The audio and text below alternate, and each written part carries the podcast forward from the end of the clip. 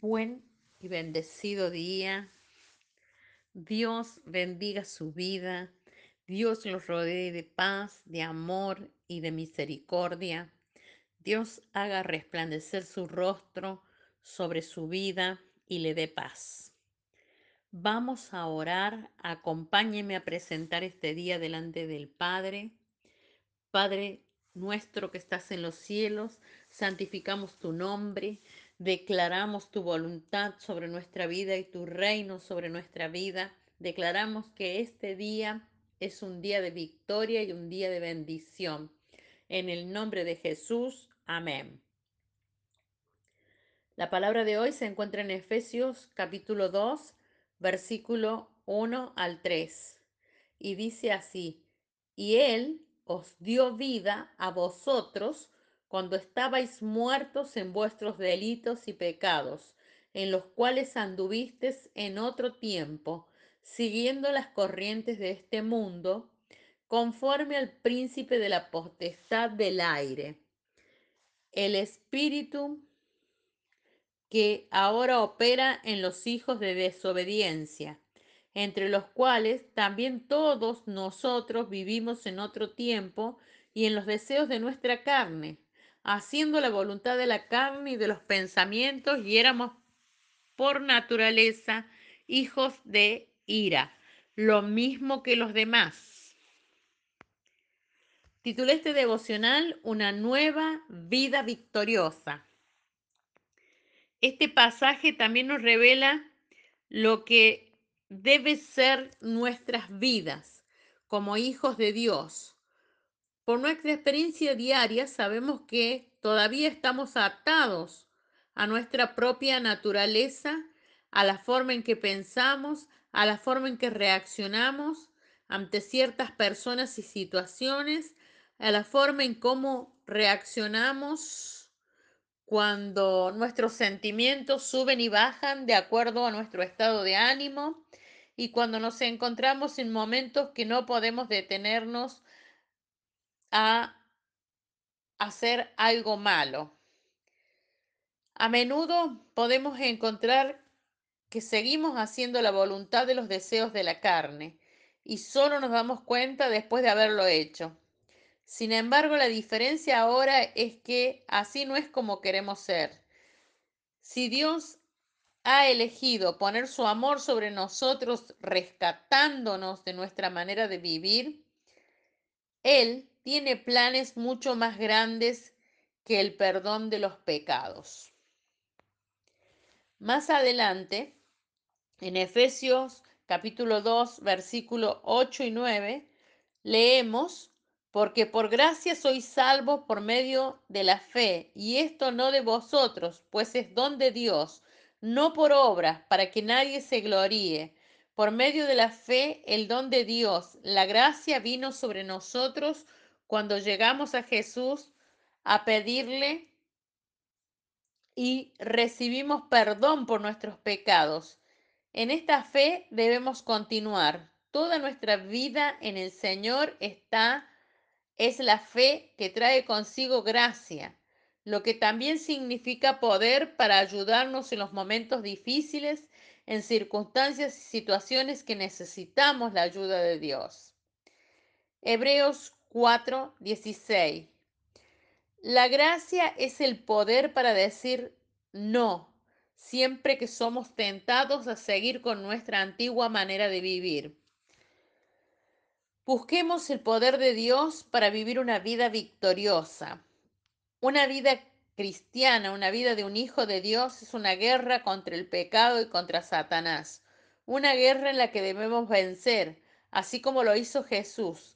Él venció sobre el pecado por haber sido obediente a la voz del Padre durante toda su vida y luego consiguió su victoria final sobre Satanás al ser crucificado en la cruz del Calvario. La palabra de la cruz es poder de Dios.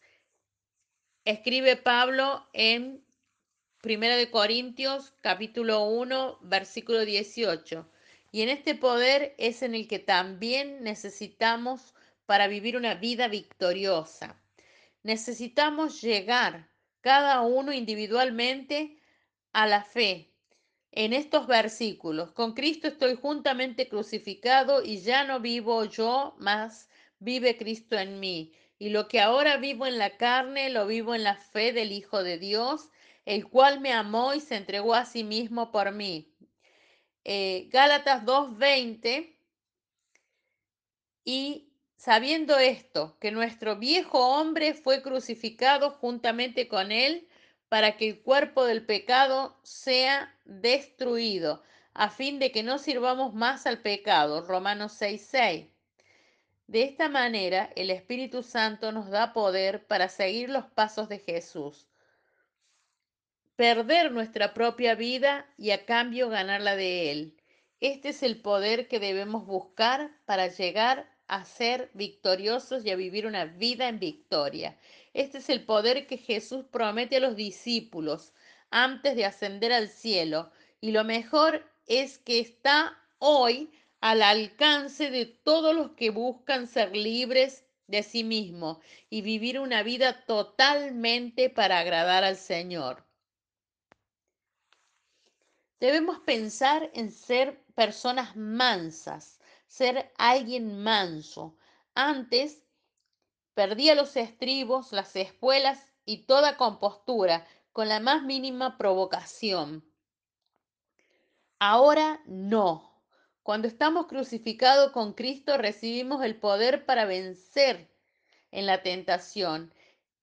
Y este es el testimonio más grande, más tremendo para todos los que saben que algo ha sucedido en nuestras vidas, para los que nos han conocido antes y nos ven ahora completamente transformados. No podemos hacerlo nosotros solos, no puedes hacerlo tú solo. Para poder crecer como hijo de Dios necesitamos alimento. Este alimento lo encontramos a través de leer la palabra de Dios, la que es nuestra guía para vivir la vida, y orando sobre nuestra propia necesidad de crecer para ser como Jesús. Esa es la estatura y esa es la plenitud que buscamos. E igualmente orando por otros en cualquier situación o circunstancia. En todos los casos necesitamos la ayuda y la guía del Espíritu Santo.